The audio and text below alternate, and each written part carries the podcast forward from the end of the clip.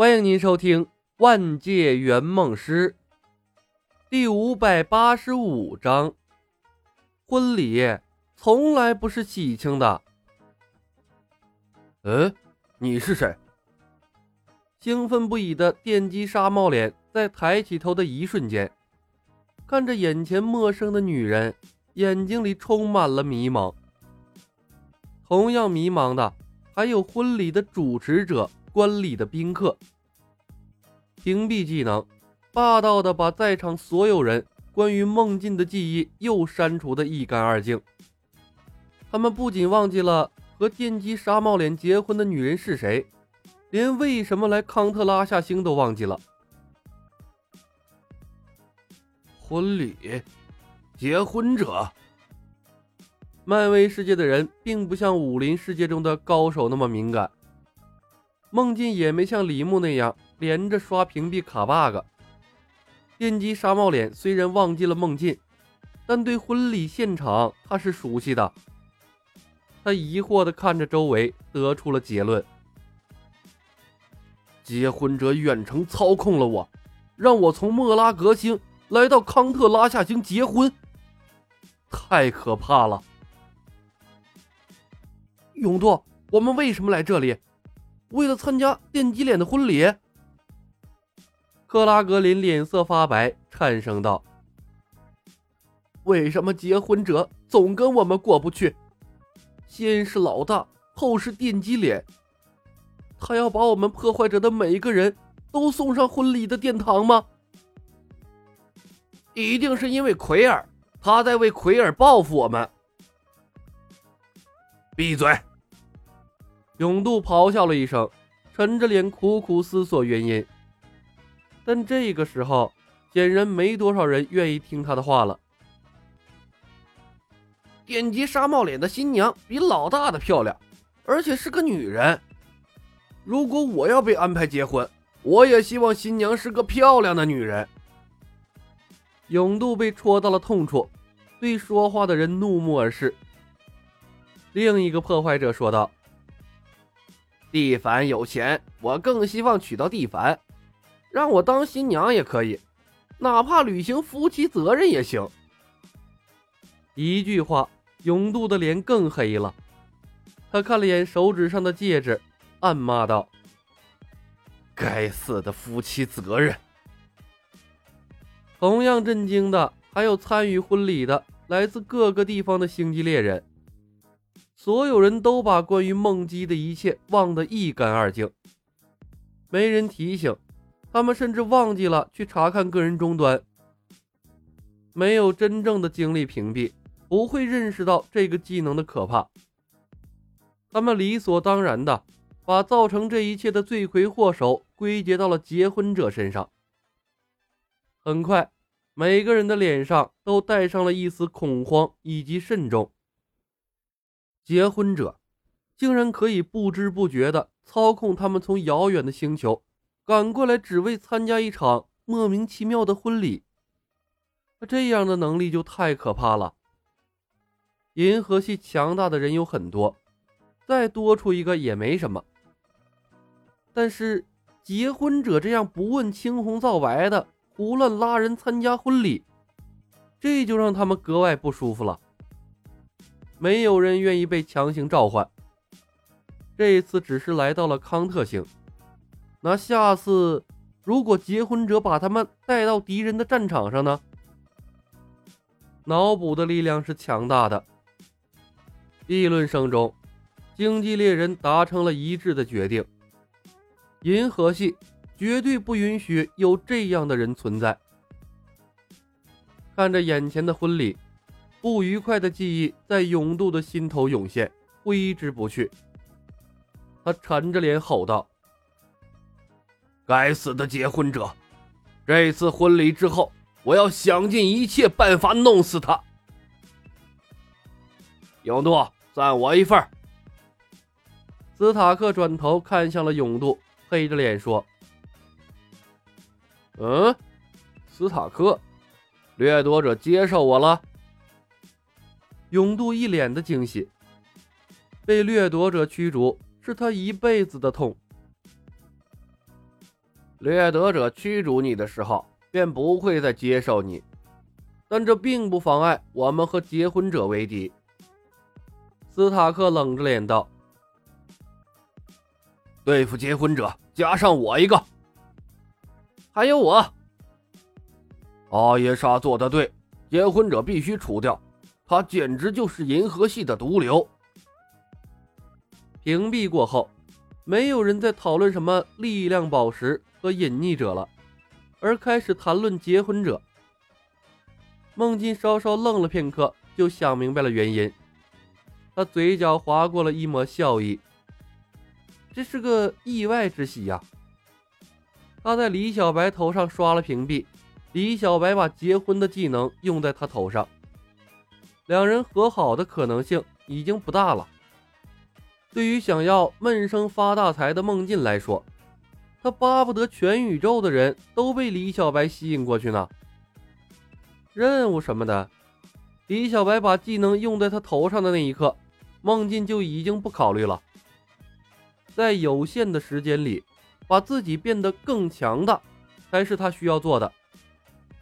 现在，他只需要适当的把握一个度，不能把李小白刺激的太狠了，否则李小白找不到任务完成的希望。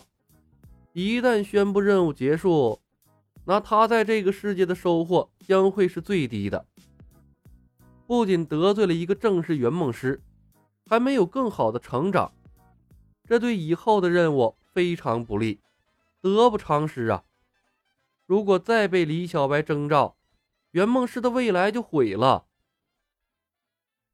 罗南的舰队来的比想象中要快，李牧等人减少了休息的时间，全力赶路的时候，庞大的暗黑星号从康特拉夏星上空的跳跃点冲了出来，所谓临行的舰队主动让到了一边。阿耶莎的目的是消灭结婚者。并不准备和克里人开战。罗南覆灭山达尔星是因为和平协定，对远在天边的索维林星同样不感兴趣。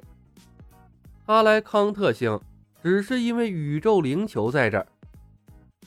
罗南已经知道宇宙灵球是力量宝石，和灭霸的交易自然作废了。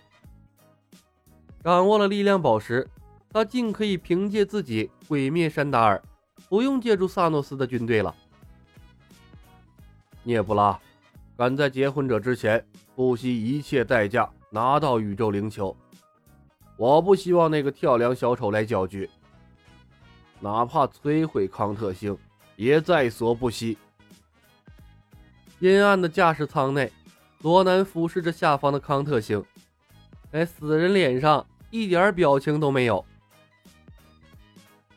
你会把力量宝石交给我父亲吗？星云转头看向了罗南。你在威胁我？罗南转向了星云。我只是想和你做个交易。星云道：“我帮你拿到力量宝石，帮你摧毁山达尔星，条件是，你必须干掉我的父亲。”成交。罗南看了眼星云，说道：“罗南，萨诺斯是宇宙最具权力者。”星际猎人克拉斯提醒：“我拿到力量宝石，他就不是了。”罗南道：“庞大的暗黑星缓缓下沉进康特拉夏星的大气层，紫灵军团的战斗飞船像是无数小苍蝇一样。”从暗黑星号内飞了出来，遮天蔽日的俯冲向康特星下方的繁华城镇。死灵炮弹犹如流星坠地，密集的落向地面上的城镇，摧毁了一艘又一艘停留在地面上的战舰。爆炸声四起，四处都是燃起的火光和四散奔逃的平民。没有参加婚礼的星际猎人迅速拉起了战舰，对抗突如其来的罗南军团。不过，因为大部分的掠夺者和星际猎人都在参加隐匿者的婚礼，零星的战舰根本构不成有效的抵抗。不一会儿的功夫，飞上天的战舰便被悉数击落，化为了漫天绽放的烟花。是罗南的军团。